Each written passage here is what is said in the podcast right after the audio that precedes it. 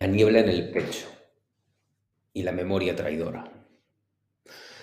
Este pasado fin de semana Madrid amaneció a tientas.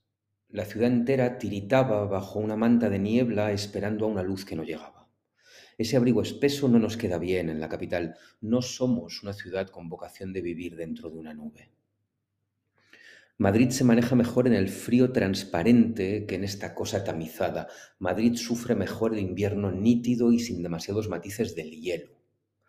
La bruma hace borrosos los límites, vuelve pegajosos los contornos de la realidad y ralentiza el impulso.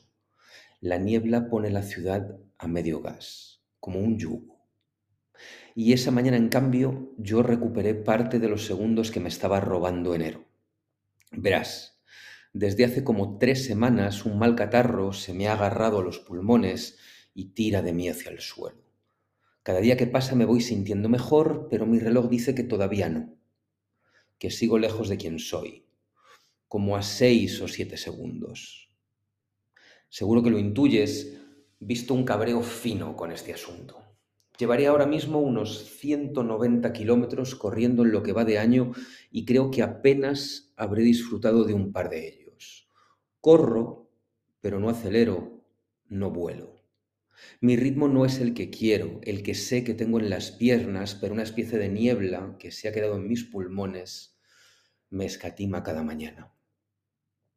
La culpa no es realmente del reloj, es de mi memoria traicionera. Se me ha olvidado que es un día normal y comparo mis tiempos con los mejores días en la calzada. Así que como solo recuerdo la mejor versión de mí, lo que vivo estas semanas me queda pequeño, me tira. Lo malo de mi memoria traidora es que no me permite conformarme y me espolea.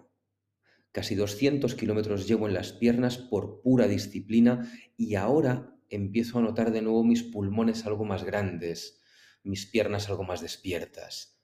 Ahora toca volver a correr contra el recuerdo hasta empatar.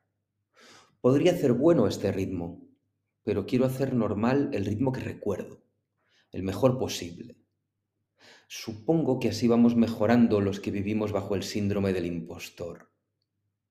No miramos el camino recorrido, solo luchamos por merecer el siguiente segundo, por merecer el siguiente centímetro, por merecer el siguiente paso. Por ahora ya he conseguido que la niebla escampe, también la que se me había quedado en el pecho y voy recuperando los segundos que el año me debe.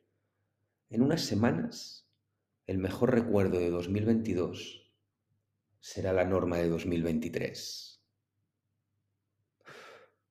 Baja por delicias a por kimchi. Todas las cocinas caseras del planeta provocan un efecto similar de confort. Hay una especie de abuela global que te regala el mismo calorcito en el corazón de Asia, de América Latina, de Europa o de África. Hoy vamos a comer a casa de nuestra abuela coreana, en Kini, por delicias. Yo no te sé explicar por qué, pero hacen aquí un arroz con kimchi y huevo que te pone en casa y en pijama con el mismo cariño que ese arroz con cosas que tu, tu abuela te hacía al volver del colegio.